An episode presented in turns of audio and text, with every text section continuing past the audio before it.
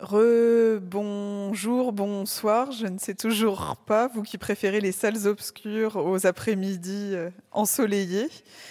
On est toujours euh, au théâtre de la Toison d'Or dans le cadre du festival Millennium pour cette euh, séance d'écoute en partenariat avec l'atelier de création sonore et radiophonique. Euh, Paola, on va écouter. Euh, oui, Paola, on va écouter Lola. ça se ressemble dans quelques instants. On a parlé avec Kabiria de euh, la radio euh, qu'on imagine. Là, c'est euh, avec Claire, c'est plus la radio qu'on raconte, où on témoigne. Euh, ta pièce, il y a vraiment euh, ce côté qui est peut-être voilà, propre à la, radio. Désolée, j'utilise beaucoup le mot radio, mais on en profite pour une fois qu'on nous propose une, après-midi euh, radiophonique. Voilà. Toi, dans, ton documentaire, c'est vraiment le côté intime, toute l'intimité qui est, qu'on qu ressent fortement. Et alors j'ai envie de te poser la même question qu'à Kabiria. Comment s'est fait le, euh, la rencontre avec, euh, avec cette Lola? Il y a 13 ans, donc euh, bien avant ce documentaire. Mais donc j'ai la chance d'avoir des amis formidables. voilà. et donc voilà, c'est vrai, mais donc c'est un peu difficile, je trouve, de parler avant. Donc je vais dire euh, que des petites choses d'abord. Laissez, je dire un truc vraiment que je commence à dire très souvent. Mon nom est Paola Steven et non Stevens. Steven. Dans la rencontre. Désolée pour la coquille. non mais tout le monde fait ça. Euh, mais euh, donc, donc ce documentaire fait partie d'un triptyque qui s'appelle c'est ainsi que les hommes vivent. Et, euh, et je m'interrogeais sur la série, en fait, euh, euh, sur tout ce qu'on vit en série, sur.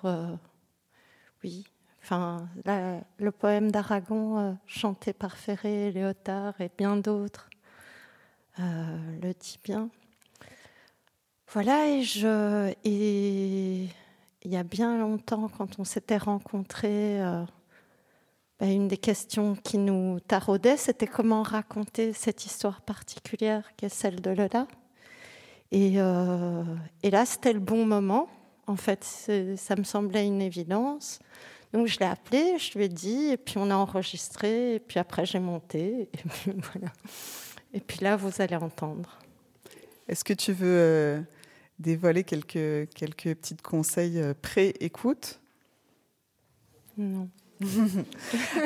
alors, alors, je vais te poser une question beaucoup Ouais. plus euh, globale, Ouais. non pas sur, euh, sur Lola, mais peut-être euh, justement sur, sur euh, cette euh, après-midi de, création dont, euh, dont tu n'es pas pour rien, puisque c'est un petit peu toi qui a, qui a soufflé à, l'oreille des, organisateurs que peut-être que ça serait une bonne idée d'intégrer de la, création sonore avec, le film et que finalement, pourquoi scinder les, formes, les formats, puisque finalement, auteur, que ça soit par écrit, par, avec l'image, avec le son, l'idée c'était toujours la même, c'était de raconter une histoire en tant qu'auteur, autrice, réalisateur, réalisatrice. Euh, oui, mais alors, euh, bon, super merci Zlatina d'avoir tendu l'oreille à cette proposition et de l'avoir fait réalité, quoi. Parce qu'une chose, c'était de le dire, autre chose, c'était que ça devienne réalité. Et euh, ben, ils sont rares, ceux à nous suivre dans cette idée-là, qu'effectivement, un auteur, une autrice, c'est quelqu'un qui parle du monde, qui le raconte chacun à sa manière, peu importe euh, la forme dans laquelle est choisi de de le dire, ce monde-là. Voilà, Zlatina a entendu ça et c'est formidable, quoi. C'est vraiment super. Moi, je suis hyper ravie et c'est vrai que euh, donc j'étais à une place un peu privilégiée euh, institutionnelle entre mille guillemets pour lui dire ça, parce que je suis présidente d'une société d'auteurs, la SCAM, c'est les auteurs documentaires, films, radio et multimédia. Euh, le numérique, entre autres. Donc voilà, et, et les littéraires. Et donc, je préside un comité d'auteurs et d'autrices, donc on se retrouve, on est tous les répertoires confondus. Et c'est ça qui est formidable, c'est tout ce qu'on a échangé, à se dire, quoi. Et il y a tous ces clivages dans lesquels on est en général euh, placé. Pour nous, ça n'a aucun sens. Voilà. Je vois euh, Anna Raimondo qui opine. Ah. On, a, on réunis, on a autour d'un thé dans un café, et puis elle m'a parlé, et puis c'était un moment juste de magie, et ça m'a intriguée, et ben voilà, c'était comme ça, un moment, un moment comme ça, qu'il y a un ange qui passe, et puis euh, tu te dis, ben, il faut le faire, c'était tout. Merci. Merci pour, euh, pour la confiance. Anna, tu avais l'air d'opiner du, euh, euh, du, bonnet, parce que toi, c'est vrai que tu, mélanges aussi souvent les, genres et tu as, un langage radiophonique, sonore bien, à toi.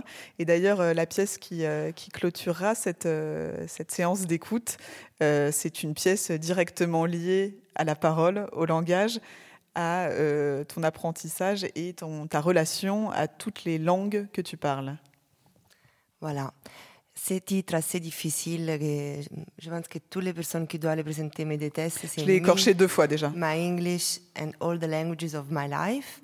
Euh, en fait, c'est un peu un un, autoportrait finalement qui, qui, comme tu dis, euh, donne à entendre euh, un peu ce qui se passe dans mon cerveau de manière très ludique par rapport à toutes les langues que je parle, qui ne sont pas 9000, sont 4, mais quand même. Parce que voilà, tous les, la, la, traduction, les accents, euh, les plurilinguismes, c'est quelque chose qui fait vraiment partie de, ma quotidianité. Et en étant une créature radiophonique et sonore comme toutes les autres, naturellement, j'ai une approche à ça euh, aussi quelque part euh, esthétique, formelle. Et, donc, euh, avec euh, les soutiens de l'atelier de création sonore et radiophonique, euh, spécialement les projets Empreinte, euh, j'ai pu réaliser ces petits voyages euh, sonores dans les langues que je parle, avec un défi spécifique que c'était est-ce que je vais arriver à parler anglais avec un accent british? je vous laisse découvrir les résultats. voilà. Je ne vais pas euh, divulgacher la, la, fin, mais c'est drôle parce que euh, justement, euh, tu cherches à parler cet anglais standard très british, donc cet anglais finalement assez formaté alors que ça va un peu à l'encontre de tes, euh, de tes pièces et ta création en, en général qui, euh, qui est très hors format, qui est très déformatée. Oui, euh, oui. En fait, c'était plus un prétexte, quelque part, d'écriture aussi sonore. Et, et, quand vous avez dit Paula Steven, pour moi, c'est la même chose. Et on entend aussi ça dans la pièce, que mon nom, même si c'est plutôt simple, ça, ça change dans toutes les langues. Et en fait, c'est drôle aussi voir comment ça est fluide, non C'est pas quelque chose qui est là et que tu dis ça c'est moi. Non, ça change aussi avec les, les personnes qui t'appellent. Et, et, toi, comment tu t'appelles? Anna Raimondo. Voilà, vous pouvez répéter avec moi. Anna avec deux N, Raimondo. et voilà. Et, et je ne sais pas si j'ai répondu à ta question, mais effectivement, je pense que quelque chose aussi que je revendique et euh, à la radio et dans ma vie privée, c'est le fait de, de, de, garder cet accent, euh, même de manière, de manière plutôt persistante, parce que je pense que c'est finalement quelque chose à laquelle j'appartiens. C'est une des seules choses à laquelle j'appartiens, et donc je les laisse euh, avec moi. Voilà une multitude euh, d'accents, une multitude de, de genres aussi. On, va entendre des, des pièces euh, très euh, différentes. La, création belge est de plus en plus prolifique et grâce notamment au soutien de l'atelier de création sonore et radiophonique qui est, qui est partenaire du, du festival Millennium. quelquefois, on est un peu perdu dans tous ces contenus et quelquefois, on se dit qu'on aimerait bien avoir avoir des, des gens qui vont faire le travail pour nous quand on se retrouve comme ça avec, sur des sites de plateformes de podcast, etc. Et qu'on aimerait peut-être un contenu un peu plus choisi, un petit peu plus éditorialisé. J'ai arrivé. Et là, évidemment, mon, regard se tourne vers, vers toi, Claire, qui, c'est tout nouveau, il y a quelques semaines de ça, a lancé la première revue sonore belge, Le Grain des Choses. Oui, tout à fait. Euh, bah, est-ce que tu peux euh, nous en parler un petit peu? On tape le grain des choses.org. Alors trois fois W avant, hein, quand même. Ça se dit plus parce qu'on le sait. Alors le grain des choses en un seul mot, faut pas oublier le s.org. Donc c'est euh, sorti fin février. Donc l'idée c'était de, enfin l'idée c'est de créer une revue qu'on feuillette avec les oreilles. Euh, c'est une idée qui au départ est née avec euh, Yves Robic qui n'est pas là, il y a Bastien aussi qui est là. On est assez nombreux à y avoir travaillé. Et donc l'idée c'était euh, de créer une revue radiophonique autour à chaque fois d'une thématique. Donc la première thématique c'est On n'est pas seul, donc c'est quand même assez large. Donc quand vous arrivez sur le site, vous avez une couverture comme dans une revue papier. Vous cliquez sur écouter le numéro 1 et vous avez un grand sommaire. Et dans ce sommaire, autour de cette thématique, vous avez toutes sortes de hum, contenus, de la poésie, des documentaires, de la fiction, des entretiens et en fait aussi la musique. Et vous allez cliquer au départ, au démarrage, et il y a quelqu'un qui va vous accompagner euh, avec sa voix. Il y a une personne euh, qui va vous présenter les différents contenus, et ça va se dérouler pendant 7 heures. Et euh, vous pouvez aussi vous dire, ah, moi j'avais envie d'écouter de la poésie ou un paysage sonore, je vais y aller directement. Vous pouvez écouter un seul bout, mais à partir du, paysage sonore, ça va continuer à se dérouler. Donc c'est quelque chose que vous pouvez écouter en sélectionnant comme euh, des podcasts, mais c'est aussi une radio qui va se dérouler toute seule et qui va pouvoir vous accompagner euh, avec un casque à la maison. Euh, tu parlais de faire du repassage. En faisant du repassage, voilà. Et voilà. et, tout ça en accès libre, mais pas gratuitement. Oui, alors ça c'est très important parce que sinon on va pas s'en sortir. Mhm. Donc en fait tout le monde, l'idée c'est que c'est une coopérative qui va euh, relier, enfin donner un espace commun à des, des auteurs, autrices, auditeurs, auditrices et, plein d'autres mondes.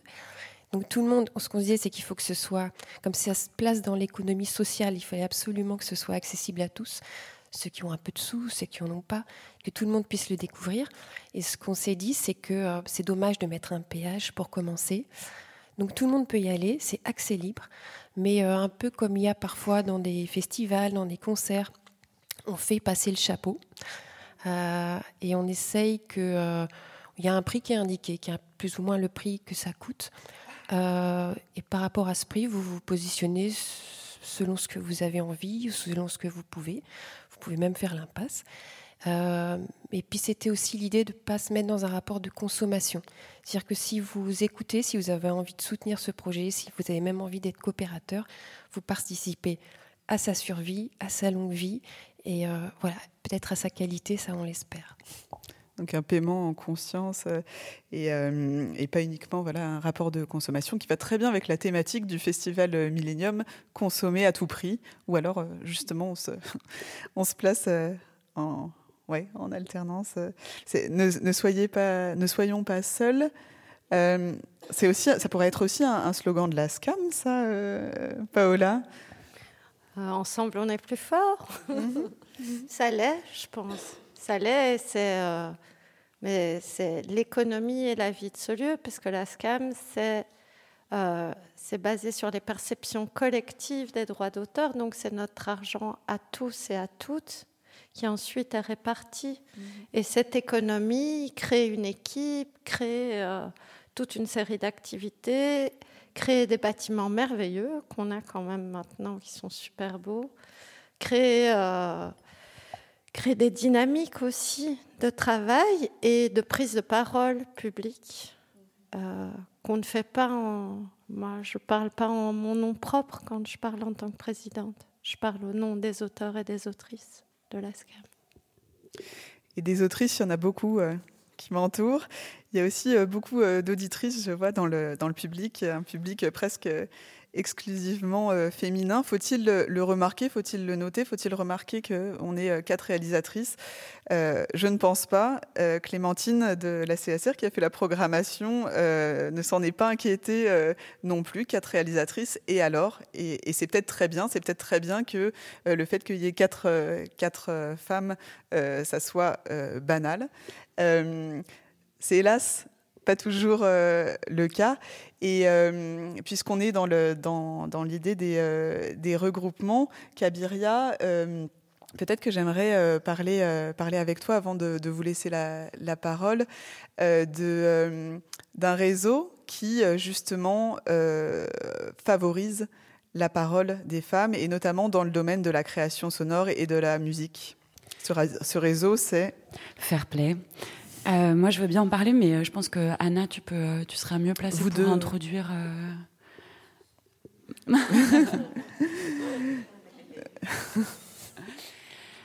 mais du coup, Fairplay, c'est un, Moi, ça fait vraiment pas très longtemps que, que j'ai intégré le, le, le réseau. C'est d'abord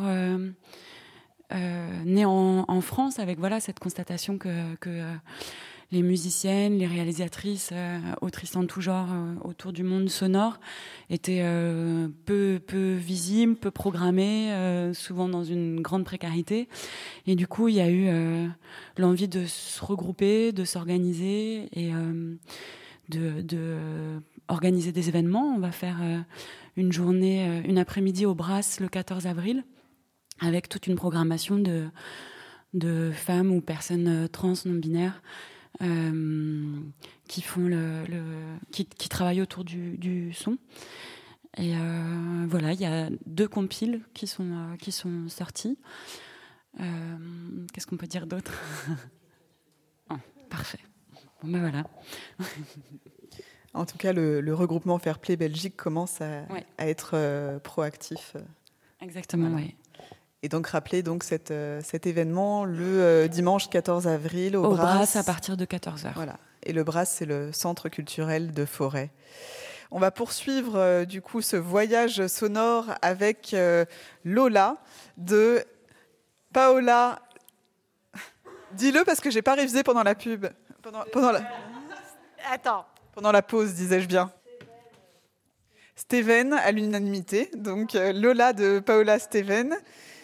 Diffusé donc, euh, pas pour la première fois sur les ondes, puisque ça a déjà été diffusé sur...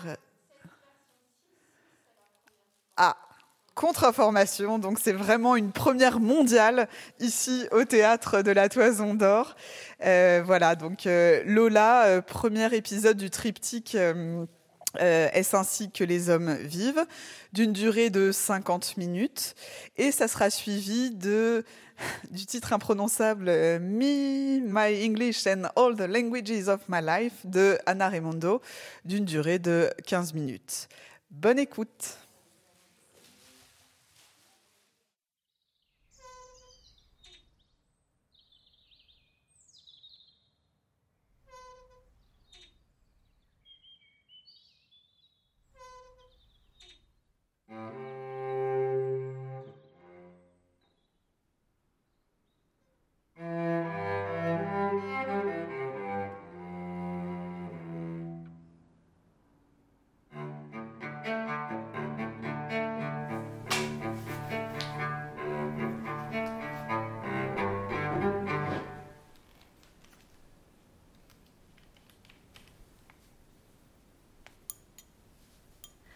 Il y avait aussi comment tu trouves les chemins pour dire des histoires particulières.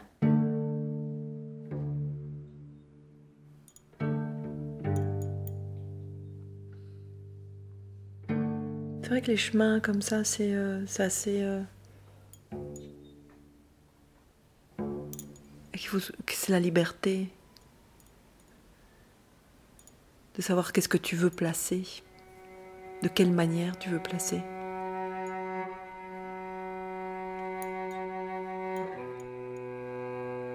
Ouais, c'est se jeter de sa falaise, quoi. Hop.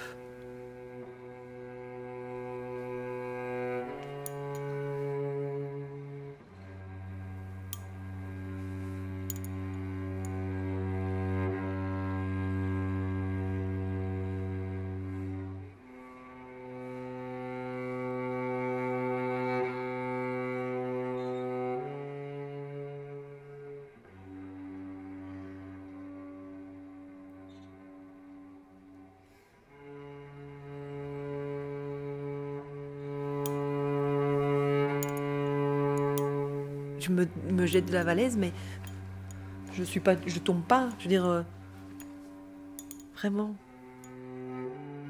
Est-ce ainsi que les hommes vivent partir hein Lola.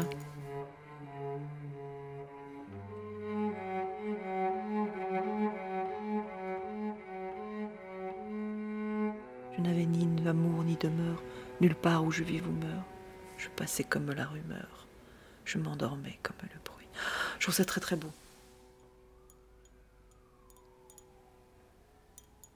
Je sais plus comment le rythme. Tout est affaire de corps, changer de lit, changer de corps.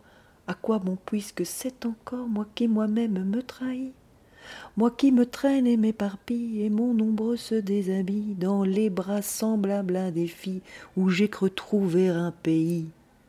Cœur est léger, cœur changeant, cœur lourd, le temps de rêver est bien court. Que faut-il faire de mes jours, que faut-il faire de mes nuits? Je n'ai d'amour ni demeure, nulle part où je vive ou meure. Je passais comme la rumeur, je m'endormais comme le bruit. Est-ce ainsi que les hommes vivent? Et leurs baisers au loin les suivent C'était un temps déraisonnable, on avait mis les morts à table, on faisait des châteaux de sable, on prenait les loups pour des chiens. Tout changeait de pôle et d'épaule, la pièce était-elle ou non drôle. Moi, si j'y tenais mal mon rôle, c'était de n'y comprendre rien. Dans le quartier aux, aux Hohenzollern, entre la Sarne et les casernes, comme les fleurs de la luzerne fleurissaient les seins de Lola. Elle avait un cœur d'hirondelle sur le canapé du bordel. Je venais m'allonger près d'elle dans les hoquets du piano là. Est-ce ainsi que les hommes vivent? Et leurs baisers au loin les suivent Le ciel était gris de nuages, il y volait des oies sauvages qui criaient la mort au passage au-dessus des maisons des quais. Je les voyais par la fenêtre, leur chant triste entrait dans mon être, et je croyais y reconnaître du Rainer Maria Rilke. Est-ce ainsi? Les hommes vivent et leurs baisers au loin les suivent comme des soleils révolus. Quand j'ai découvert ça, ça c'était. Il y a des choses qui me. Je peux en parler, plein de choses. Et ça, c'est. Là, ça, ça touche ça. Là, ça, c'est touchant.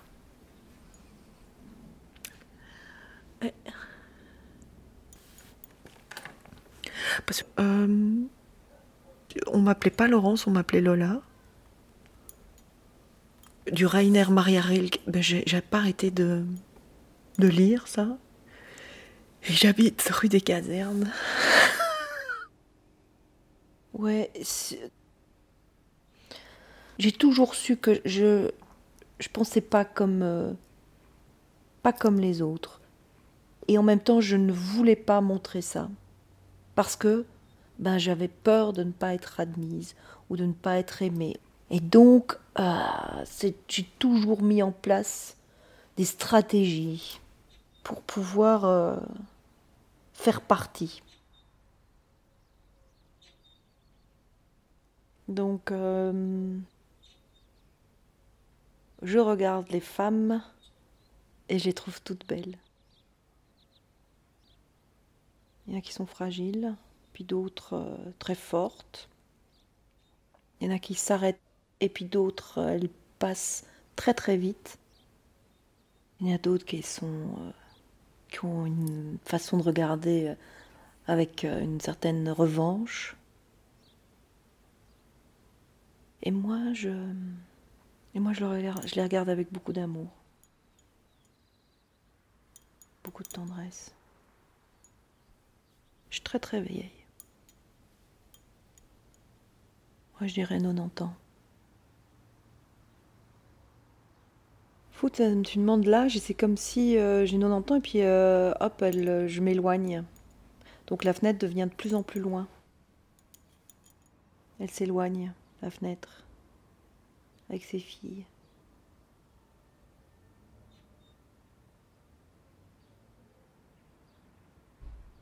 Je veux pas les voir. Je vais me sentir ailleurs.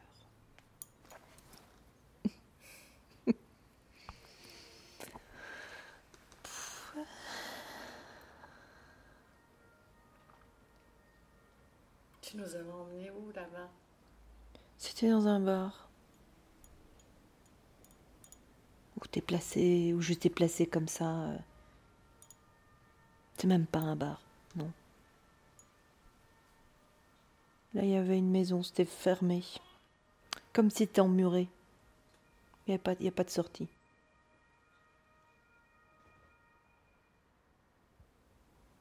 Je sors de mon corps. Je vais ailleurs.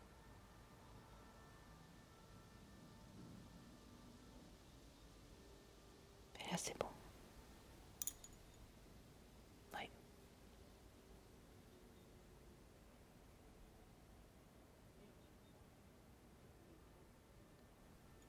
Mm.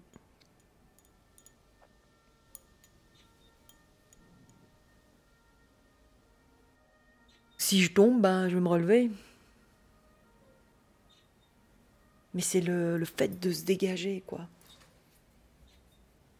Ouais, de pas être dans une peur euh, qui t'enferme, qui te fait mal. Et les filles, elles avaient euh, quelque part, euh, pas toutes, mais cette liberté comme ça. C'est-à-dire? Si elles, elles réfléchissaient trop, ben, ben, elles se cassaient. Elles partaient. Parce qu'alors elles se rendaient compte que, et donc. euh, Tu te rendais compte de quoi? ben, de, la, de la souffrance, de l'humilité, euh, pas de l'humilité, de la souffrance, de la euh, L'humiliation. l'humiliation, plutôt ça. Et donc à ce moment-là, ben, elles font plus, elles arrêtent. Mais si elles se laissent aller, si elles prennent, euh, se jettent et elles se laissent venir. Et elles sont fortes alors à ce moment-là. Très fortes. Et toi, quand tu étais petite, tu les voyais comment? Tu les voyais d'abord, les filles? Oui. Ouais, même quand euh, on habitait d'Inze, je les voyais, les filles. Elles, elles habitaient à la maison. Donc oui, je les voyais.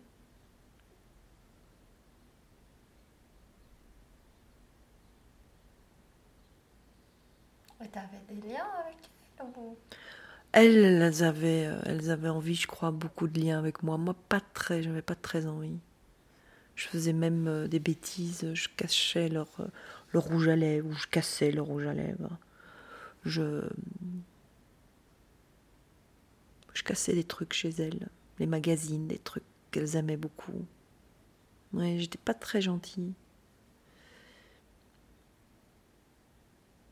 Mais je crois que c'était aussi une façon de qu'elles se fâchent sur moi. Pourquoi avais besoin qu'elles se fâchent C'est tout quand elles étaient, je, qu'une seule envie, c'est de les pousser. Je voulais pas qu'elles me prennent dans les bras, pas parce que je ne les aimais pas, pas vra- ça c'est pas du tout ça. C'est que c'était trop.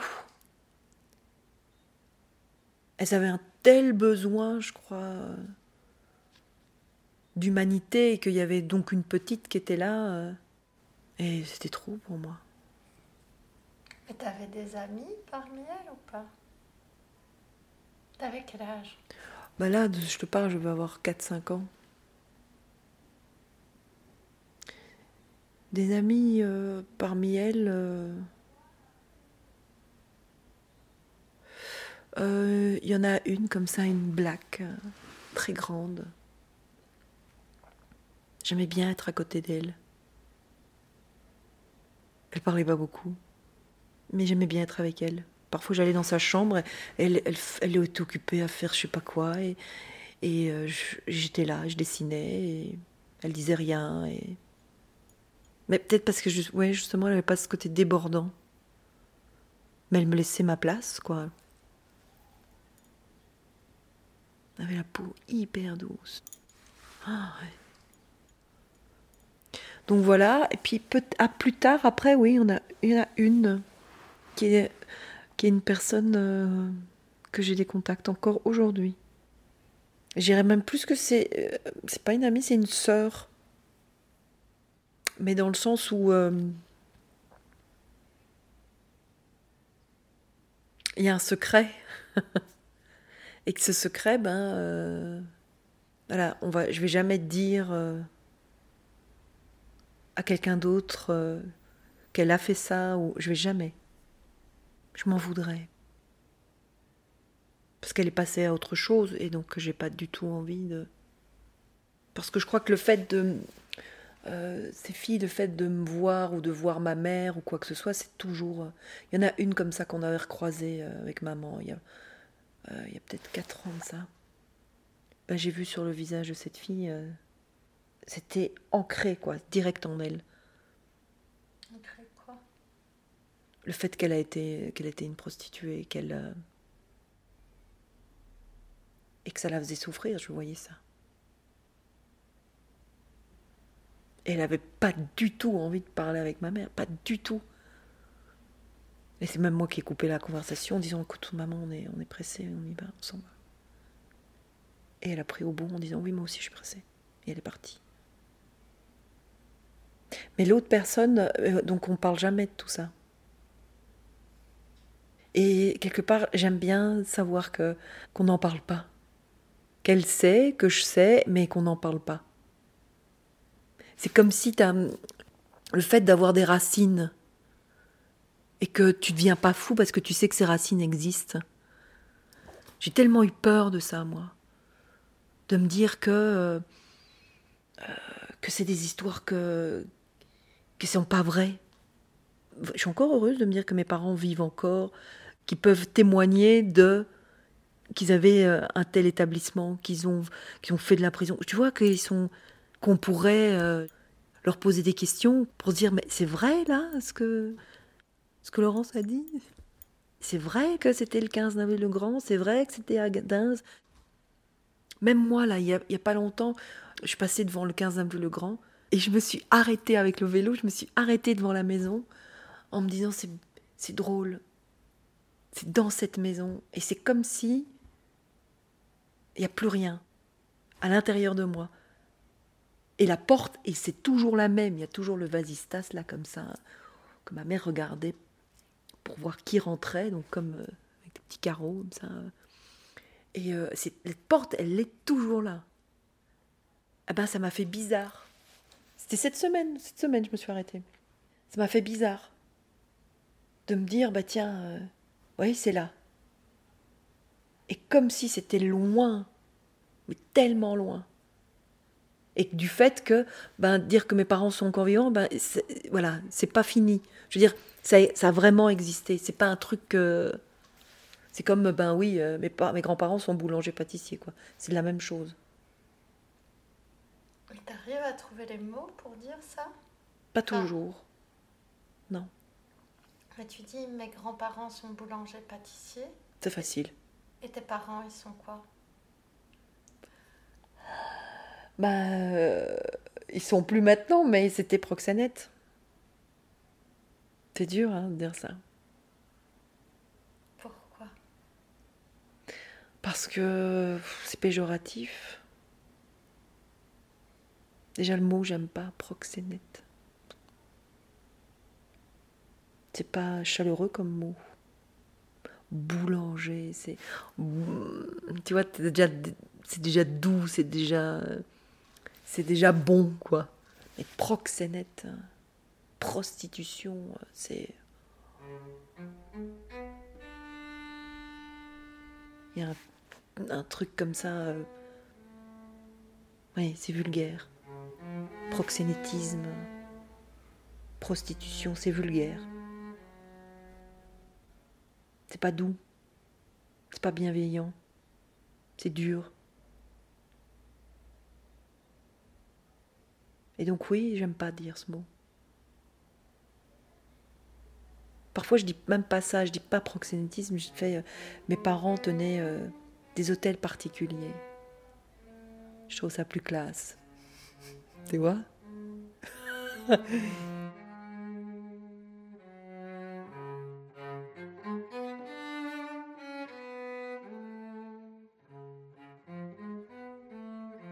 C'est plus doux. C'est plus euh, vaporeux. ah ouais.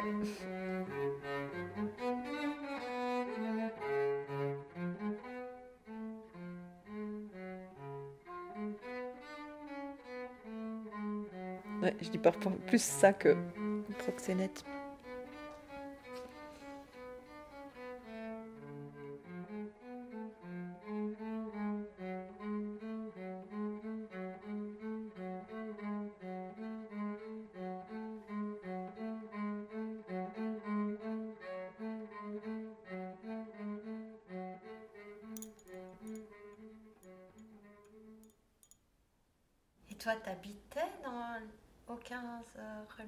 Avenue Legrand, on a habité, ouais, 15 Avenue Legrand. C'était la, la chambre 2, numéro 2. Juste au premier palier.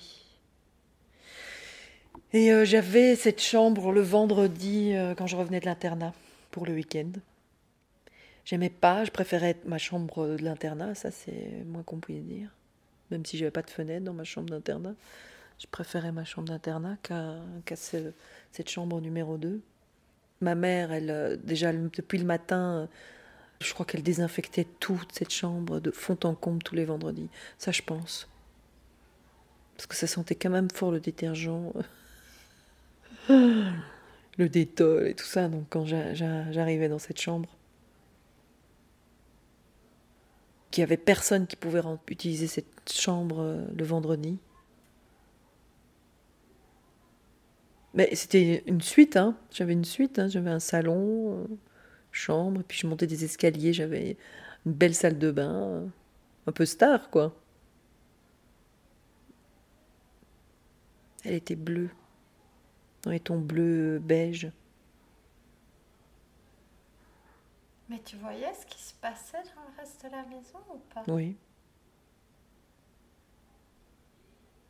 Bon, oui, les filles, ben. euh, Je veux dire, les filles, à l'in- à l'intérieur, elles n'ont pas beaucoup de pudeur. Elles ont de la pudeur quand elles sont dans la cuisine.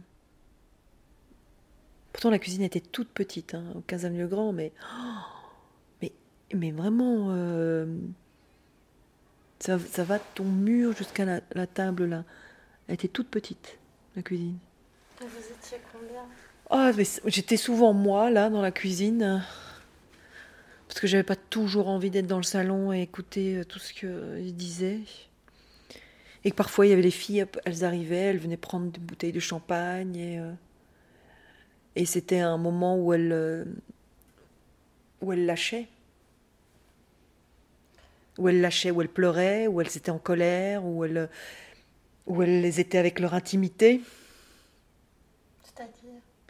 C'est-à-dire que. Oui, elle se. C'est comme si. euh, C'est la coulisse, quoi. T'es dans la coulisse, tu dis Oh merde, je vais faire pipi, je vais faire pipi, je, oh, je vais vite aller, ou euh, Oh, t'as vu, il y a quelqu'un dans la salle là-bas. euh, Voilà, tu vois, c'est tout des petits. euh, Ou je suis malheureuse, ou oh, j'ai pas envie d'être sur scène, ou. Tu vois, les coulisses. Tout ce que tu peux dire en coulisses. Et que quand tu vas sur scène, le public, eh ben, il ne voit rien. Il sait pas que, je sais pas, euh, tu dois pisser comme euh, c'est pas possible, que, ou que tu euh, ou que es hyper triste parce que tu viens de te faire larguer, ou. il sait pas au moment où tu remontes sur scène, le public ne sait pas, tu, tu joues. C'est la même chose. Et toi, t'allais sur scène? Enfin, t'allais dans le salon? Ouais, Avec tous les mecs qui Ouais. venaient, les clients? Ouais. Et t'avais quel âge? Bah, j'avais 12, euh, 10, 12. À, à, à, à Dins, j'étais plus petite. hein. À Dins, je euh, j'allais pas dans le bar. J'allais pas. Mais euh, à Bruxelles, oui, j'avais donc 12 ans. De 12 jusqu'à pff, jusqu'au moment où l'hôtel est fermé. jusqu'à mes 28-29 ans. Et donc quoi? Comment ça se passait pour toi? Ben, je m'asseyais, j'écoutais, je regardais. Et c'est comme si euh, j'étais pas là aussi. Il y avait des moments, où c'est comme si j'étais pas là. Et parfois, moi, je- j'allais, euh, je prenais un lit, j'allais dehors, euh, je marchais. Ça me saoulait, quoi. Et ta mère te laissait être là Oui. Et les mecs, ils savaient qui t'étais Oui, Ils euh, avaient une consigne claire que- Comment ça se passait, ça? Il y avait, je crois que la consigne était. Peut-être que ma mère. Quand j'ai commencé à avoir 18-19 ans, là, c'était un peu plus compliqué, mais euh, je crois que les consignes étaient assez claires, quoi. Bah, je veux dire, il y en a un jour, elle en a quand même giflé un. euh, parce qu'il n'était pas très correct avec moi. Donc ça. euh, ça les a jamais, je crois. Ou peut-être qu'il y a des, mais ça je ne sais pas. Peut-être qu'il y a des clients qui qui n'avaient pas envie que je sois là et que donc euh, ça tombait bien que moi, moi, j'avais pas envie d'être là non plus et que je suis partie et voilà. Mais euh, ou parfois je sais que ma mère qui me disait bon allez lance, euh, va dans ta chambre.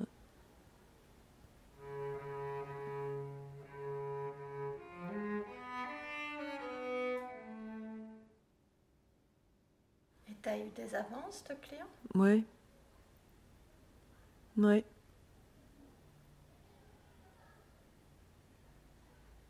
Ouais.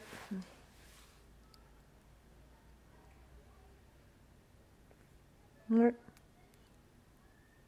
Mais pas beaucoup quand même. J'en ai, il y en a eu deux. Un où ma mère a giflé, elle a giflé après.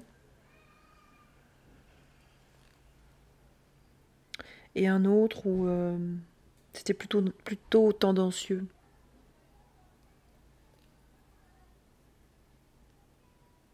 Plutôt tendancieux. Un peu mal, plus malsain. Je préférais l'autre où le premier où euh, c'était un peu plus flagrant et que hop, euh, ça tergiverse pas et ma mère l'a giflé, hop, c'était vite remis à s'emplir. Tandis que l'autre c'était un peu plus. euh, je n'ai- j'en ai, pas parlé à ma mère, ma mère ne l'a pas vu, euh, j'arrivais pas à en parler, donc je me suis, j'ai dû me démerder toute seule, quoi. Donc le fuir, le dès qu'il arrivait, je partais.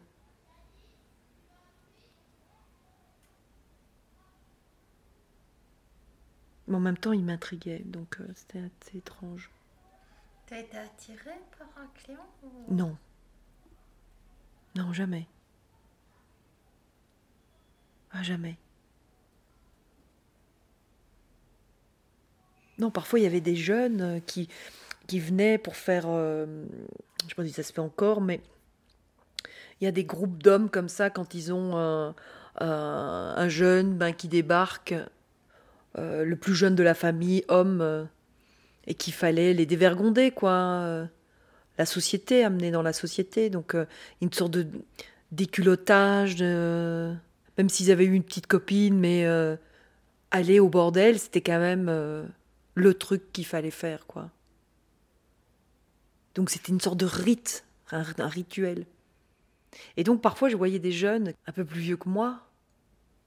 Ça me troublait, ça, ça me troublait. C'est-à-dire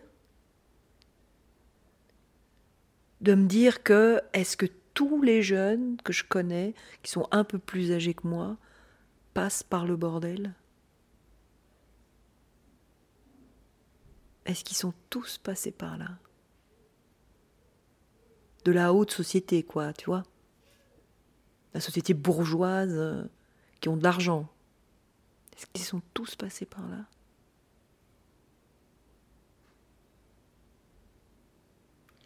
Et tu te demandais pas si toutes les femmes étaient passées par être prostituées?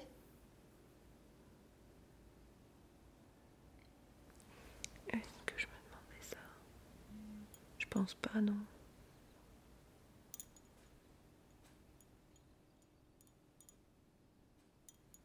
Non, je pense pas.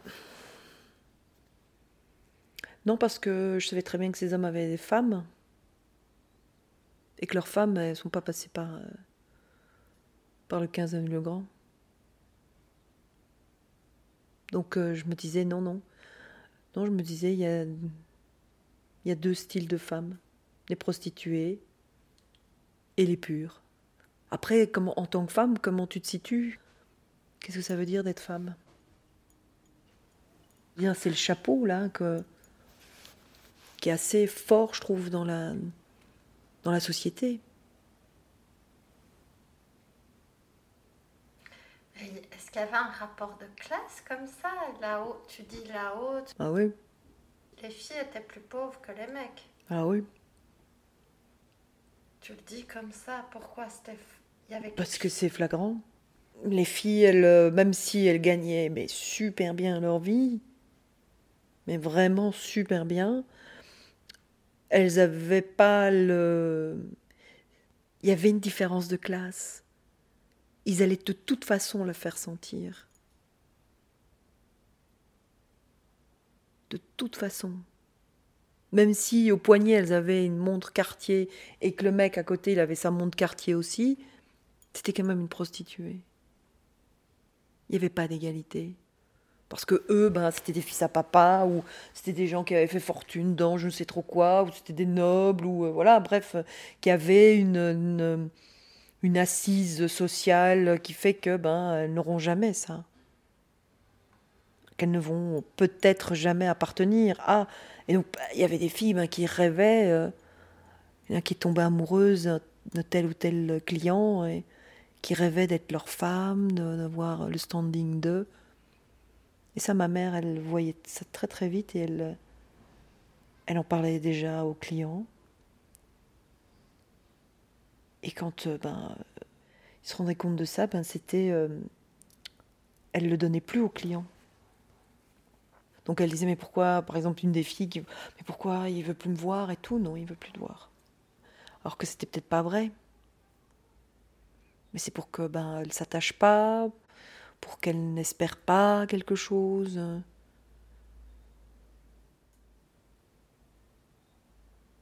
Il y a tout ce côté paraître hein, dans ce milieu qui fait que hum, tu as envie d'appartenir à une certaine classe sociale, mais que tu sais que tu n'es pas. Même quand nous, euh, mes parents et moi, on était invités euh, dans tel ou tel château et euh, vous avez telle ou telle fête, moi je me disais, mais on n'appartient pas à ce milieu. Donc tes parents devenaient amis des clients Ah oui, oui, oui. Et là, bon, quelque part, je ne sais pas qu'est-ce qu'ils disaient aux autres. Qu'ils étaient ou pas, je ne sais pas. Tous les mecs savaient. Ah, les mecs, oui, mais il y avait les femmes qui étaient là aussi. Après, je sais que, mais bon, je ne vais pas dire le nom, mais euh, une famille hyper euh, connue, noble, ben, euh, comme c'était un mariage un peu arrangé, ben, la femme savait très bien que son mari venait chez mes parents et il n'y avait aucun souci, ça je sais. Ça fait partie. Ça faisait partie des mœurs, c'était normal et et voilà, et elle trouvait mes parents bien sympathiques et et on est allé euh, plusieurs fois, beaucoup de fois là-bas. Beaucoup de fois. Et je trouvais ça étonnant. Il y avait même, on était même allé un jour avec une, une de ses préférées de filles. Et j'étais, euh, moi j'étais, et je voyais sa femme qui était là, en sachant, moi j'étais, mais, oh, je sais que je me disais, mais comment elle, elle arrive à, euh, à ne pas être jalouse, à à pas faire une crise, à pas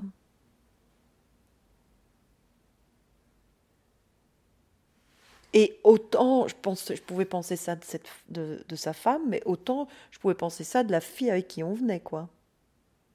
Qu'elle fasse pas une crise, qu'elle soit pas jalouse, qu'elle. Mais je me disais, elle doit souffrir quand même. Tu avais quel âge à ce moment-là? Bah, Je veux peut-être fort, bah, parce que eux, ils étaient, ce, ce, client venait déjà à Dinz, donc euh, puis il est venu encore après à Bruxelles, donc je, ils ont, il a toujours été entre, je crois, mes 8 ans jusqu'à mes 15 ans, 15-16 ans. Ouais. C'est une relation de pouvoir? De pouvoir être secret. De ne pas dire. On peut pas dire qui t'es, on peut pas. Toi non plus, tu Non. peux pas dire toujours. pas. Non. Et tes parents, ils ont fait de la prison? Ouais. Ouais, J'avais 12 ans. Ils sont pas restés longtemps en prison. Parce qu'ils avaient la chance de connaître telle ou telle personne qu'ils a fait sortir. Ça, ça a cassé euh, beaucoup entre mes parents. Beaucoup, beaucoup. Le fait qu'ils aient fait de la prison et le fait que ben, euh, mon père, euh, au niveau euh, du fils qui n'a pas bien fait les choses, donc ils ont perdu énormément d'argent. Ma mère, elle en, a, toujours voulu de ça, je crois. Le fait d'avoir perdu énormément d'argent. Plus que la- fait d'avoir fait de la prison, je crois. Oui. Même si ça l'a marqué beaucoup.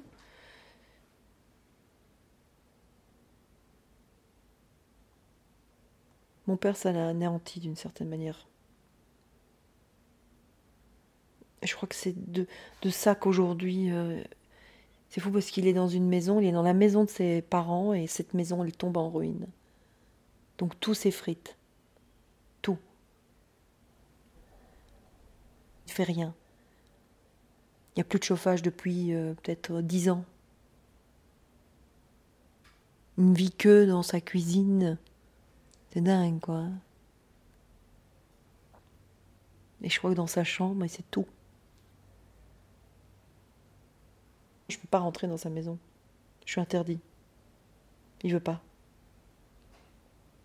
Non, il veut pas parce que ça tombe en ruine et que il nettoie pas et ça doit être. Il y a son meilleur ami, son ami d'enfance, qui m'a dit Lance, tu pourrais essayer de faire appel pour que tu l'internes. Mais j'ai il a toute sa tête. Bah oui, mais on peut essayer de dire que c'est pas vrai. Mais. Donc cet épisode où mon père a ça ça l'a beaucoup, je crois, avec le recul. Le fait qu'il ait qu'il pas bien euh, mis son argent, ça c'est une chose, et puis la prison. Plus que ma mère. Ma mère, je crois qu'il y a cette histoire d'argent qui était euh, quand même très important.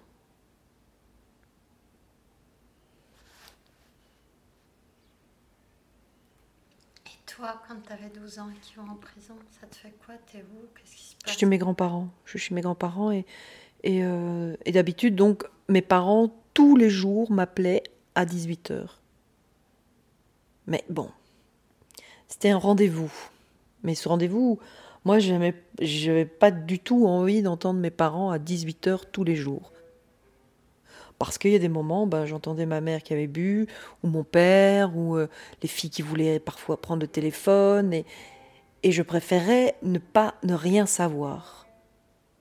Donc parfois, à 18h ou un peu avant 18h, je partais de la maison. Ma grand-mère, elle criait après moi, Laurence, Laurence, le téléphone.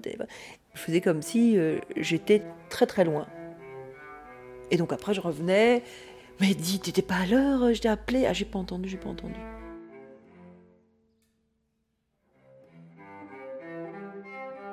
Et donc, euh, qu'est-ce que tu peux poser comme question? Je sais plus maintenant. T'es 12 ans Oui, ah oui. Donc il y avait ce rendez-vous à 18h. Et puis, ben, je retournais euh, le vendredi soir, je retournais chez mes parents. Et là, j'ai plus de téléphone à 18h et je retourne pas chez mes parents.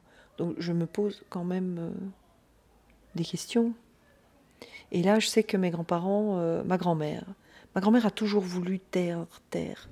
Pas mon grand-père, mais a toujours voulu euh, mettre une coupole sur pas les. On ne dit pas, on ne dit pas. Et elle a dit que mes parents étaient partis en vacances. Comme ça, ils avaient décidé de partir en vacances. Et j'ai pas cru. Mais alors, pas du tout. Et donc, je sais, on est à la cuisine, et je sais que je dis, mais c'est pas vrai, il, me l'aurait dit. Et puis, ils auraient dit au téléphone qu'ils partaient euh, au rendez-vous de 18h. Et là, mon grand-père a dit arrête, arrête de lui mentir. Et c'est mon grand-père qui a dit. Et qui, bien sûr, je ne, vais pas, je ne peux pas dire ça, je ne peux dire à personne.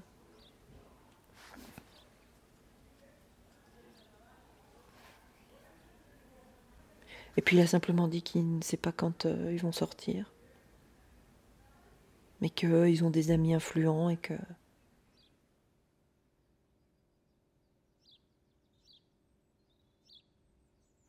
eh ben ça m'a pas j'ai pas eu peur. C'est comme si j'étais pas heureuse mais euh, je me disais bah voilà. Je suis chez mes grands-parents tout va bien c'est après c'est plus tard le fait de dire que tes parents ont fait de la prison pour proxénétisme c'est plus tard que ça m'a euh,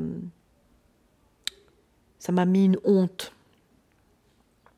mais euh, à 12 ans non j'avais pas du tout honte. J'étais plutôt euh, contente. Et ce truc permanent de tu dois rien dire à personne, tu vivais comment avec ça? Ça, j'aimais pas.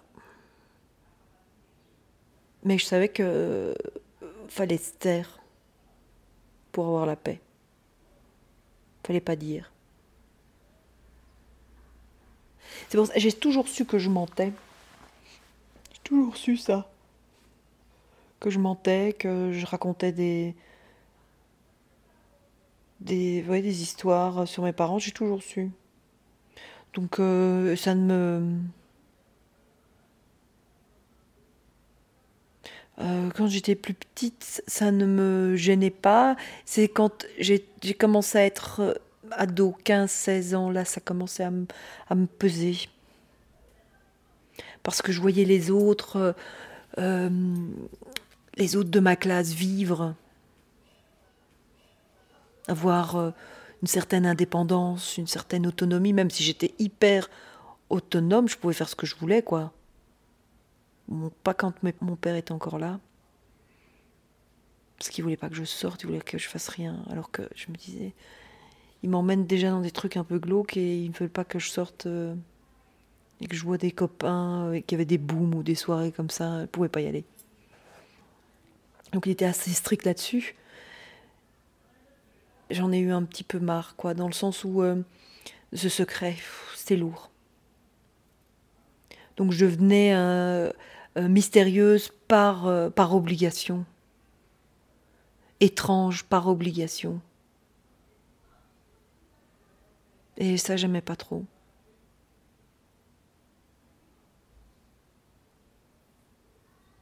C'est pour ça, un peu après, eh ben, c'est pour ça que quand mes parents se sont séparés,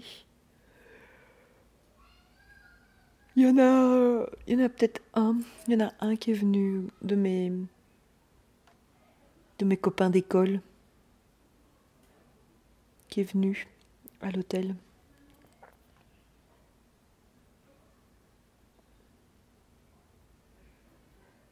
C'est François?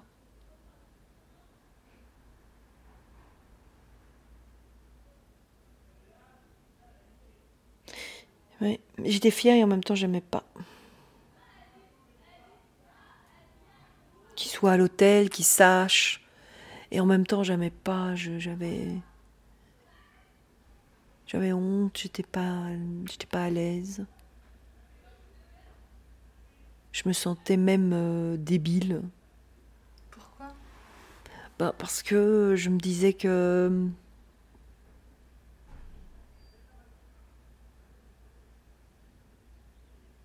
je me disais, culturellement, voilà.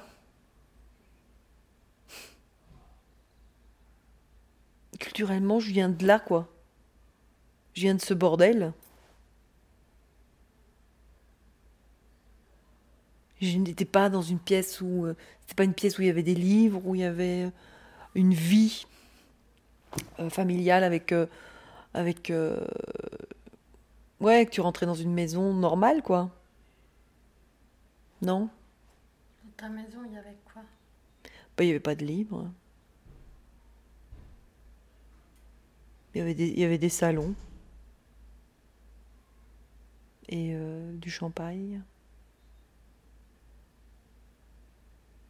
Il y avait une odeur de champagne, une odeur de sperme. Il n'y avait pas une odeur de nourriture. Il n'y avait pas une odeur, euh, oui.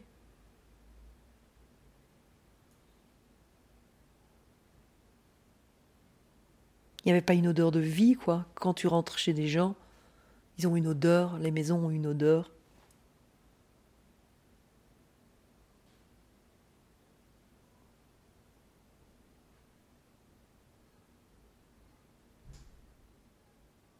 Je veux dire, même les salles de bain, ils avaient. Même chez moi, je veux dire, la salle de bain, ben, euh, si tu laisses trop longtemps une serviette, quoi, ça sent un peu le. Tu vois, j'aime bien sentir cette odeur. Parce que c'est. Il n'y avait pas ça.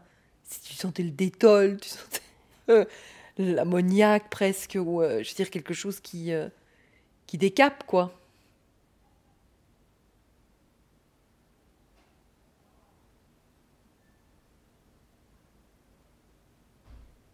comme j'adore, je dis souvent, qu'est-ce que j'aime être chez moi? J'adore ça. Oh, qu'est-ce que je suis bien à ma maison. Qu'est-ce que je suis bien à ma maison. Est-ce que c'est important pour toi de pouvoir parler de ça Oh, j'ai cassé mon soutien-gorge.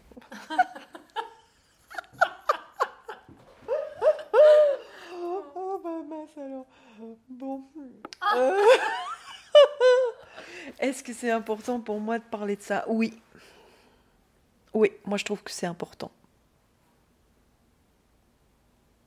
Je dirais même c'est c'est important maintenant avec le recul.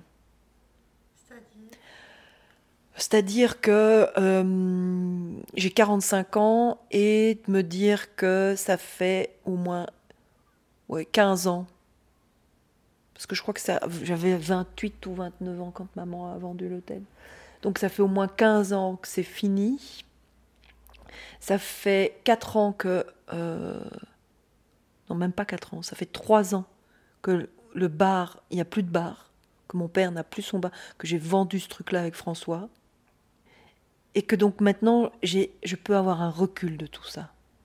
Que je suis plus dans, euh, dans une brèche qui est ouverte. Je ne il n'y a plus que je peux regarder ça avec du recul. Et je crois que c'est à partir de maintenant, mes 45, jusqu'au fur et à mesure du temps, où là, je peux... Euh,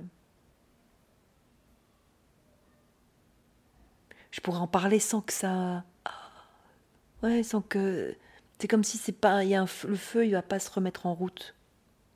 Il est éteint.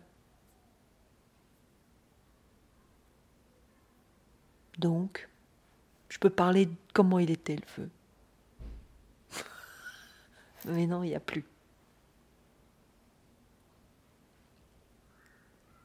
Et donc oui, je crois que je peux en parler plus maintenant qu'avant. Avant, ça, ça m'aurait fait mal. En tout cas, au moment ici où j'en parle, ça me fait pas... Ça me chamboule pas, quoi. Donc, euh, je suis assise.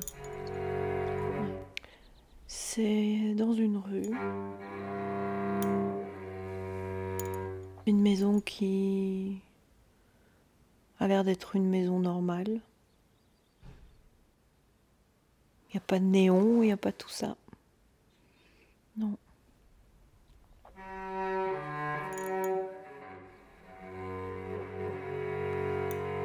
Mais c'est comme si c'est une maison, mais non, c'est pas une maison, c'est comme s'il y avait euh, la fenêtre, oui, il y avait un mur, mais ça ne s'en finit pas. Y a pas de, on n'est pas dans un espace.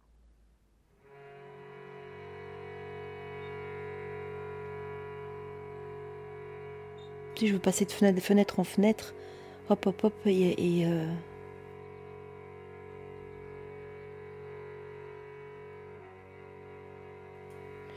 Je suis toute petite, j'ai 5 ans et je, veux, je touche la fenêtre. Je voudrais la casser. Donc, euh, je regarde les femmes. J'aimerais les prendre. J'ai envie de les prendre, j'ai envie de, leur dire que je les aime, leur, euh, Oui, c'est à l'infini. Comme s'il y a le désert derrière. Ouais, le désert. Ou de la forêt, ça, ça change. Je veux ouvrir les fenêtres, j'y arrive pas.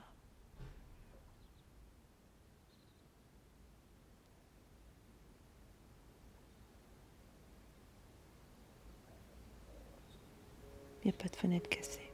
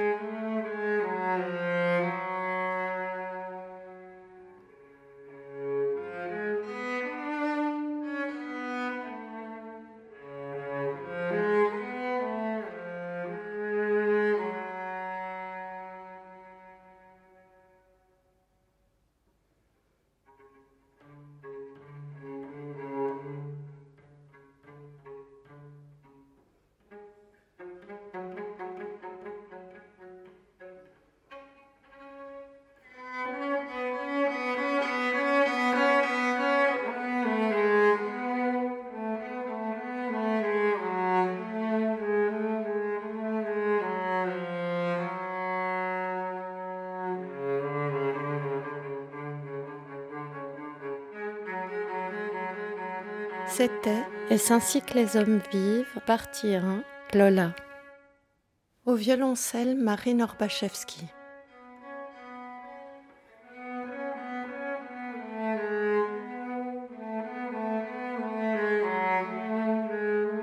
Une production de l'ASBL Ouria avec le soutien du Fonds d'aide à la création radiophonique de la Fédération Wallonie-Bruxelles.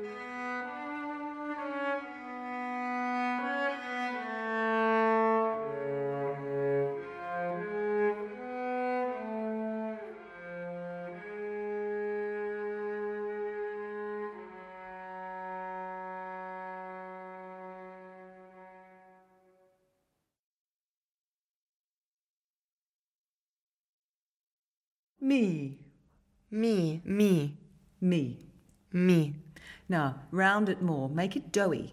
Me. me. Not like me. Mm. Okay? Take it away from being the nasal and give it more air and more space at the back. Put it back a little bit here. Me. Me. Mm. Mm. E. E. E. E. Yes. Oh. E. Me. Oh. Me. I. Oh. Yeah, then you drop down your palate. E. Me. Yeah. Mm-hmm. Like you're bre- breathing a bouquet of flowers. Me. Me. Yes. I okay. So My. my Ma. my Mamma mia. mama my My. my Yes. my Yes. Okay. Yes. My. Yeah. Wow. Sh. Sh. Li. Sh. Gueule de. Gulish. Li. Li. Sh. English.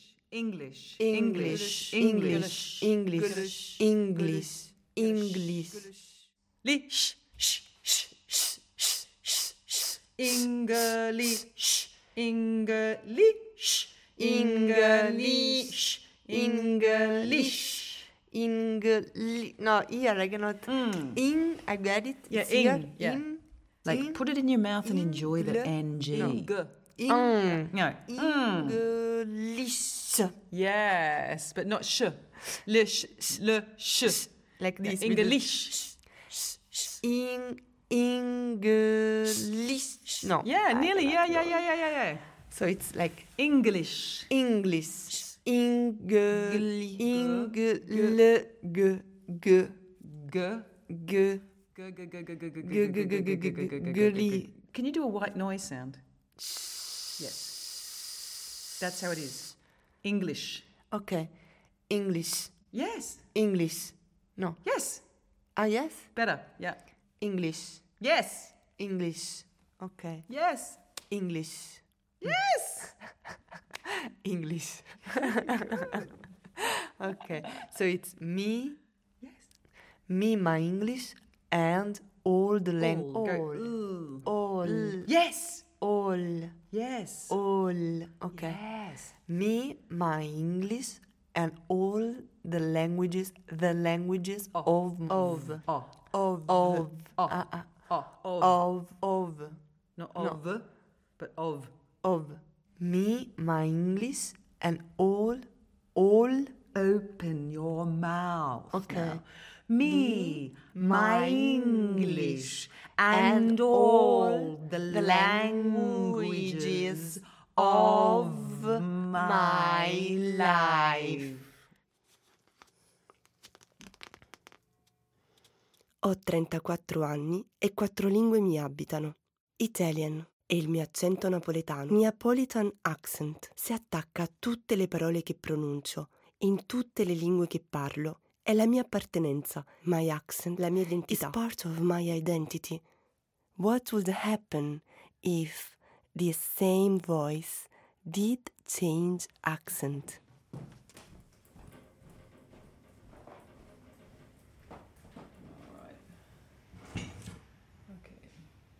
Thanks. No worries. I normally dream in Italian, svegliarsi in francese, wake up speaking in French, lavorare in spagnolo and during the day I also work in Spanish and English. There's a section on accents somewhere. Ah, English accents, voilà.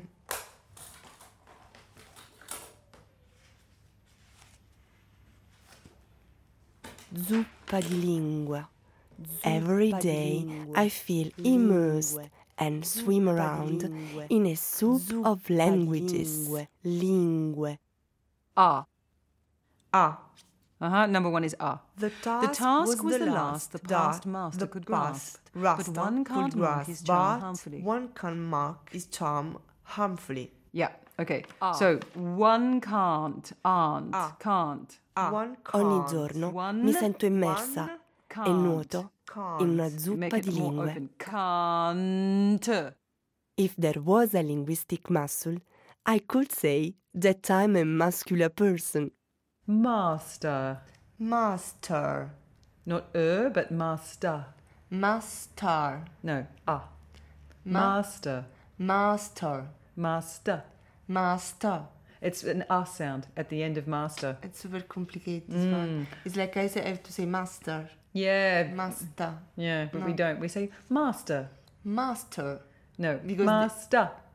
Master. No. No. Master. The R you don't, do not pronounce it. Master. Master. Master. Nearly. Master. Ah. Master. Ah. Master. Ah. Yeah. Master. Master. Master. Resta. Think of resta. Resta. Master. Okay. Resta.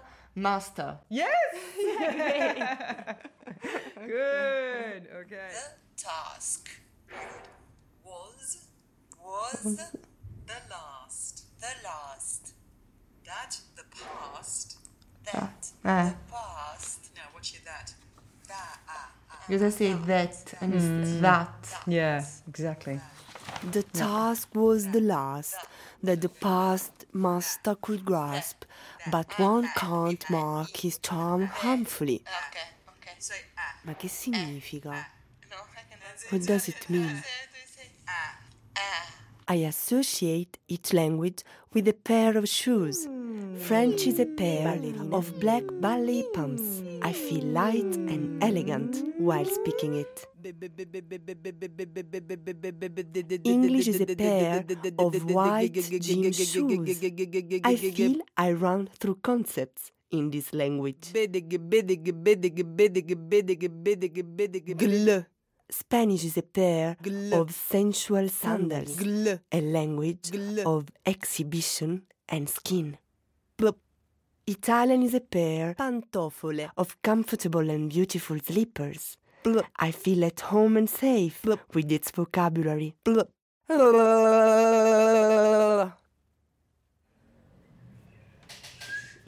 Sometimes when you're singing songs, it also helps. You know, you, you get the accent to, to mimic somebody, um, and maybe um, uh, I don't know. Um, I was thinking of artists and songs and accents that could be useful.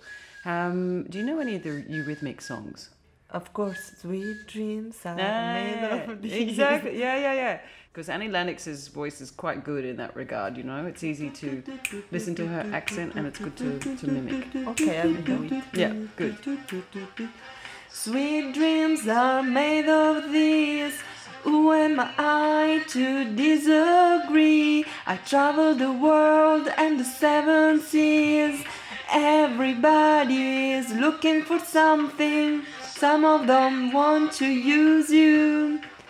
Some of them want to get used by you. Some of them want to abuse you. Some of them want to be abused.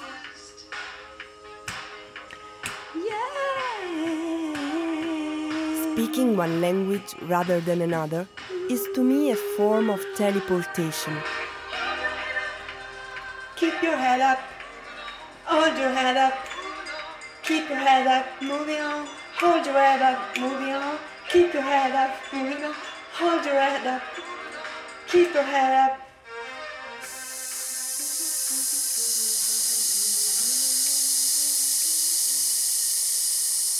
Each language Each language, each, ch, it takes me to different places and times. Italian. Italian. No, not too much. Italian. you know, No. Italian. Italian. Very good. Italian, Italiano. 1981. It was born with me in Naples. Napoli. Naples. Napoli. Naples. Naples. Mamma. With the Ma- very first mamma. word I articulated. Mum. Mamma. Mum. Mama.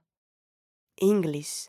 1992. Yeah, it was. Yeah, it, it was. was. Oh, no, oh. It was. Was. Heavy It was. Okay, it was. Yeah. It was officially my first foreign language.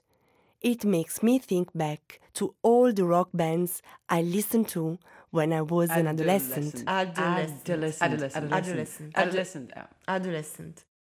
Spanish. Español. 2004. 2004. My first experience of living alone abroad in Madrid.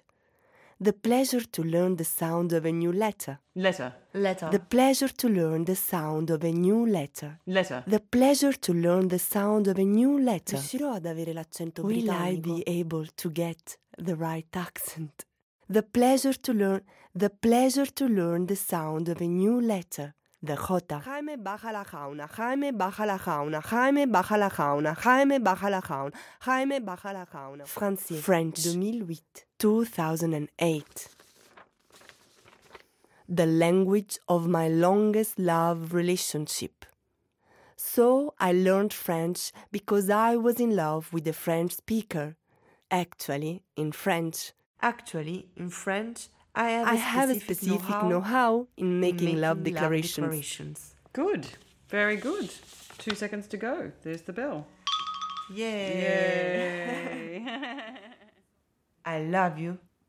I love you. I love you. I love you. I love you. I love you. Okay. Let's think about love.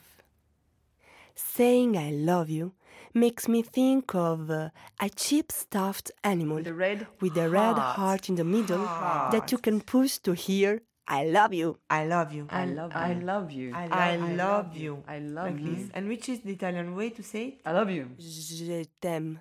Je, je, je, je The t'aime. sound of je t'aime in French makes me think je t'aime Of of a a slippery territory Te, in ri, which ri, you can to, easily to, fall ri, down. ri. Je t'aime. Te amo in Spanish makes me think of something round. Ti amo. And this could be a vicious cycle. Ti amo. Ti amo, Ti in amo. Italian, resonates like a dive in a deep blue sea. Ti amo. Now, don't forget, um, the idea is to keep this egg in your mouth. It makes you open your mouth more. And that's Open your- yeah, oh. Open my Uh, mouth. Oh, oh, oh, oh, oh, oh. Yeah. Oh, Open. Open my mouth. Open your mouth much more to have the egg inside so you feel like you've got a lot of space. Okay. Oh, Yeah? oh, oh. And think about the posh ladies. Okay. The posh soul. Okay. So, What is the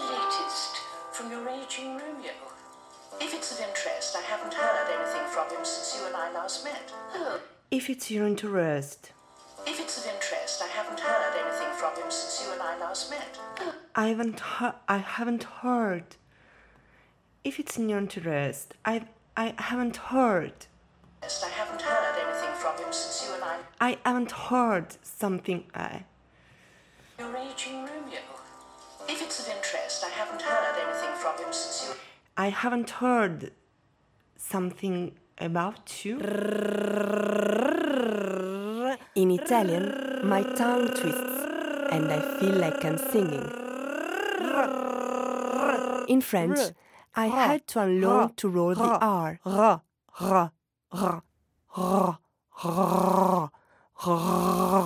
And leave the mouth half closed when I want to sound less Italian. Si ton ton ton tor ton ton ton ton ton ton sera tenu. Anyway, I always feel in love when I'm speaking French. In Spanish, I should let glimpse my tongue between the teeth. See, don't see. A fun exercise to feel uninhibited. In English, I should think to have an egg in my mouth. While I don't feel sexy, at least I can feel clever.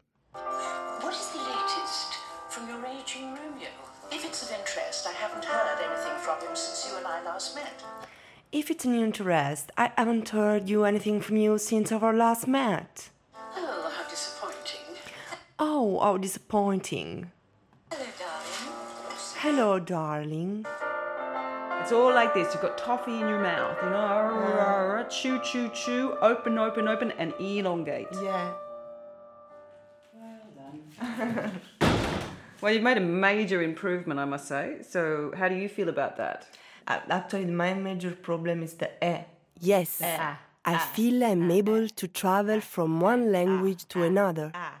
But to be honest, my accent resists, persists, and follows me no matter the language I'm speaking. Come si, I like starting smiling. Yeah. Ah, Yeah. okay. Apple. Yeah. Accent. yeah. So I have to think about starting smiling. Like, Yeah. Ah, ha, ha, ha, ha, ha. yeah. Apple. yeah. Okay. Very good. My name is Anna Raimondo. My name is Anna Raimondo. In French, in French, they call me Anna Raimondo. Anna Raimondo. In Spanish, Anna Raimondo. Anna Raimundo. In English, in English, Anna Raimondo. Anna Raimondo. In Italian, I repeat. In Italian, I repeat. I am Anna Raimondo. I am Anna Raimondo. Only one N, Two N for, the name Anna. Anna. And this is my accent when I speak English. Alors voilà, j'espère qu'il y a un petit peu de son. voilà. Euh, il nous reste une petite euh, dizaine de minutes. Si vous avez euh, des questions, des commentaires, des, euh, des suggestions, pourquoi pas des conseils à donner aux, réalisatrices, euh, elles sont là. Et, euh, et, voilà, je peux faire passer. Je vais, je vais inviter quand même Paola et Anna à, à venir avec moi. C'est tout à fait informel, on est entre nous. Donc si il y a des choses qui, qui vous ont titillé, n'hésitez pas. J'ai le micro. J'attends de voir vos mains levées, sinon, sinon moi j'y vais. Peut-être euh, réagir euh, sur euh, ce documentaire au, titre imprononçable, Anna, et, et pourtant d'une musicalité folle.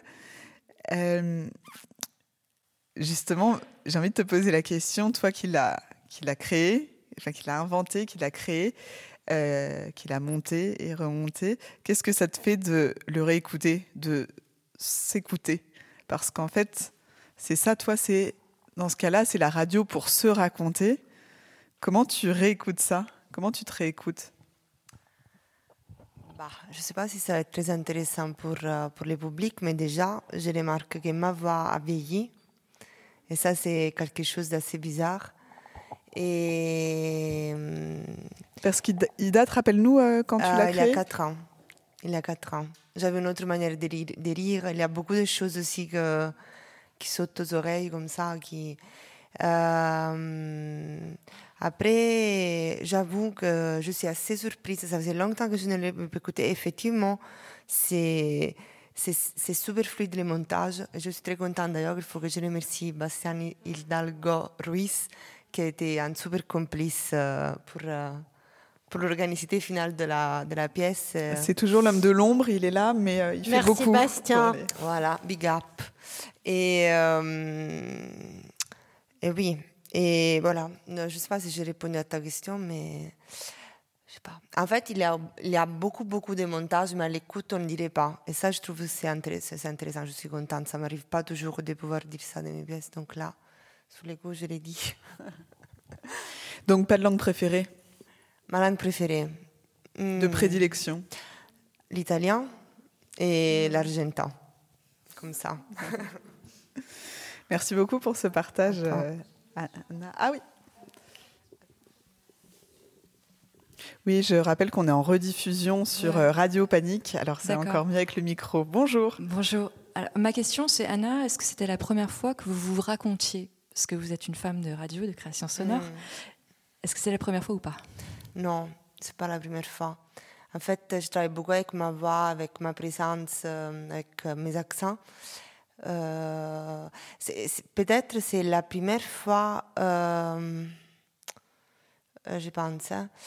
Euh, c'est c'est la première fois que je fais une création radiophonique en la défendant comme autoportrait, mais avec du recul, j'avais déjà beaucoup travaillé sur, moi-même. Et d'ailleurs, sur, la- sur les genres de l'autoportrait, j'avais fait plein d'ateliers de radio avant sur l'autoportrait sonore, parce que je pense que la radio, c'est voilà, c'est le langage et les, les médiums plus appropriés, pour moi, plus appropriés pour les faire.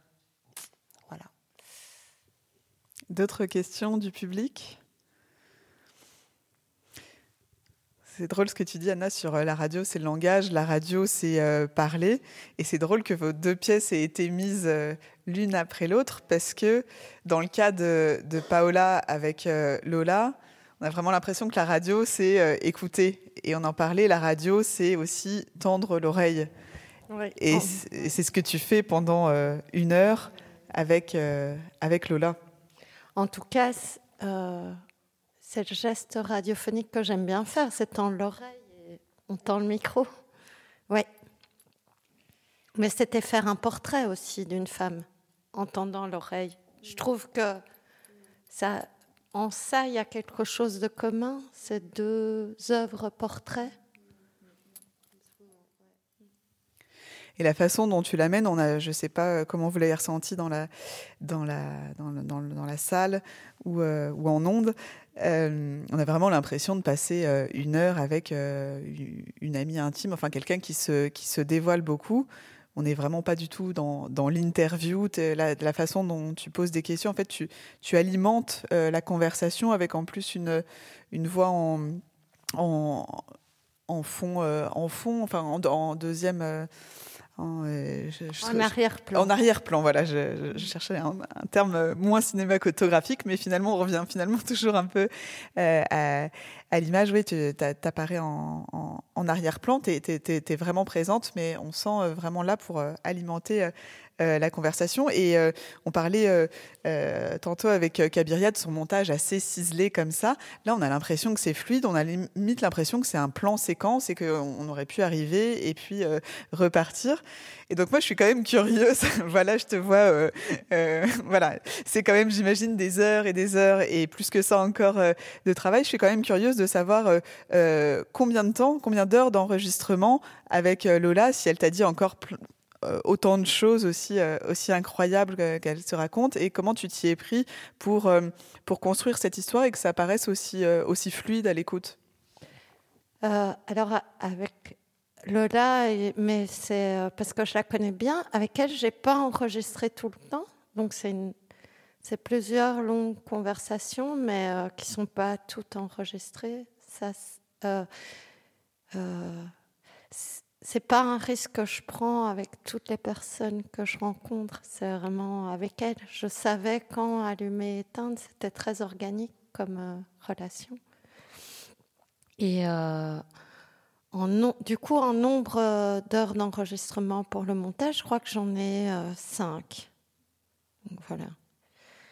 voilà. Mais il a fallu passer à la hache ciseler. Euh, oui, c'est en fait c'est beaucoup beaucoup monté, mais euh, mais la direction était assez claire de ce que, enfin, c'est un peu euh, irrespectueux pour les auditeurs, mais je voulais que ça, que pour elles ce soit un miroir aussi, qu'elles se reconnaissent avant tout. Tu fais ça autant pour elles que pour les auditeurs, les auditrices? Oui. Oui, et puis, euh, enfin, pour moi, je pense, euh, et ça c'est peut-être un point commun entre le cinéma documentaire et la radio, où en ce moment on n'arrête pas de me demander des différences. Euh, donc un point commun, c'est je pense que c'est une manière d'apparaître dans l'espace public, dans notre lieu commun. Et quand on porte une histoire comme ça, c'est important d'avoir des moyens pour euh, être dans l'espace public. Voilà. Je crois que la radio, ça sert à ça aussi. Et, et puis, euh, et enfin, moi, j'ai grandi avec une maman qui a un accent à couper au couteau. Et euh, je pense la radio, c'est autant, c'est autant ça aussi, quoi. C'est un espace de liberté où tout ce qui n'est pas dans la norme peut prendre place voilà. Et j'oserais dire quelque chose par rapport à ça, parce que carrément pour moi, c'est un peu un, manifeste ça, que la radio doit être le lieu des accents, carrément. Mais je fais une petite parenthèse. Euh, en fait, quand j'ai, moi, j'ai commencé à faire la radio en Italie, après j'ai bougé à Madrid, après en France et après voilà ici. Et je dois avouer que de toute manière, en Belgique, il y a vraiment la place pour les accents. En France, euh, c'était beaucoup plus difficile. C'est, c'est encore. Donc, euh, quelque part dans les discours aussi de, ramener voilà, cette envie, ce désir euh, aussi sur un plan, entre guillemets, plus des politiques culturelles. Je pense qu'en Belgique, c'est assez vivant cet euh, dialogue entre accents, cette envie d'entendre des accents, que ce n'est pas le cas dans toutes les cultures, j'oserais dire. Je sais pas. C'est comme un acte, un acte militant finalement de parler anglais avec un accent non britannique. Voilà. De parler euh, français avec un accent non euh, parisien. Mm. Absolument. non, ouais, ouais, complètement, ouais. Public. Ah, une autre question dans le public. Oui, une question pour Paola. En fait, euh, je me pose la question de, la musique qui est, qui est, très importante. Et ce violoncelle, en fait, j'aimerais bien savoir d'où ça vient, quel était pourquoi ce choix-là et cette musique-là? Alors, euh, quand, donc, euh, Lola fait partie d'un triptyque qui s'appelle Est-ce ainsi que les hommes vivent ben, au nom des trois pièces, la question qui m'habitait, c'était la question de la série, mais pas, enfin, de ce qu'on fait en série, quoi. Et, euh, euh, le poème d'Aragon, qui a été interprété par Léotard euh, parle de en fait. Et voilà. Donc, j'avais cette chanson en tête. Euh, que je propose, euh, qui revient en fait dans les trois, euh, et que je propose à Lola de chanter au début. Quand je lui propose de la chanter, je sais pas que.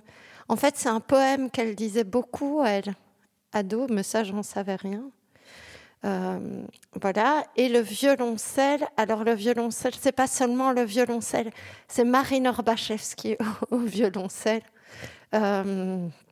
donc, euh, je voulais une version musicale de cette chanson qui donc ça parle vraiment d'une maison de passe, hein, c'est ainsi que les vivent. et donc je voulais une version instrumentale.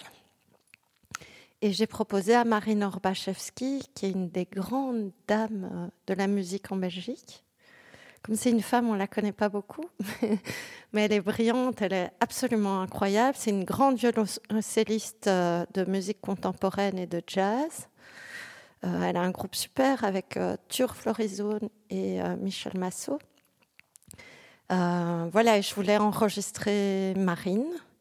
Et j'ai une confiance totale avec Marine parce que ma toute première pièce radio, qui est une fiction, avec euh, trois instruments de musique qui jouent trois personnages et, euh, des sons concrets. Donc, j'ai fait un. On nous a proposé aux comédiens Pietro, Pietro et moi de jouer en live cette chose. Je savais vraiment pas comment faire. Et Marine euh, l'a fait au violoncelle.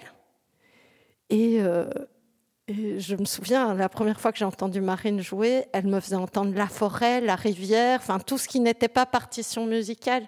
Donc je savais en lui faisant écouter le projet qu'elle saurait jouer ce qu'il fallait. Et après, la seule chose qu'elle a entendue, donc c'est la version de Léotard, qui était mon point de départ, et elle a écouté toute mon interview de Lola.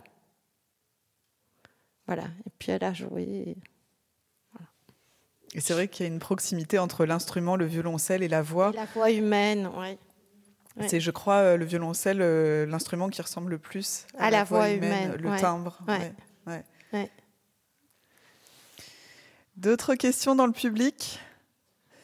Sinon, on va finir cette, euh, cette grande après-midi d'écoute radiophonique. Merci beaucoup pour votre concentration, votre votre écoute euh, collective, euh, c'est vrai que c'est quelque chose qui se fait de plus en plus, euh, notamment grâce à, l'atelier de création sonore et radiophonique. Je vous, encourage à venir le, dimanche au Centre culturel Jacques Franck, où les, les, nouvelles pièces des réalisateurs sont souvent présentées et souvent en présence des réalisateurs, réalisatrices.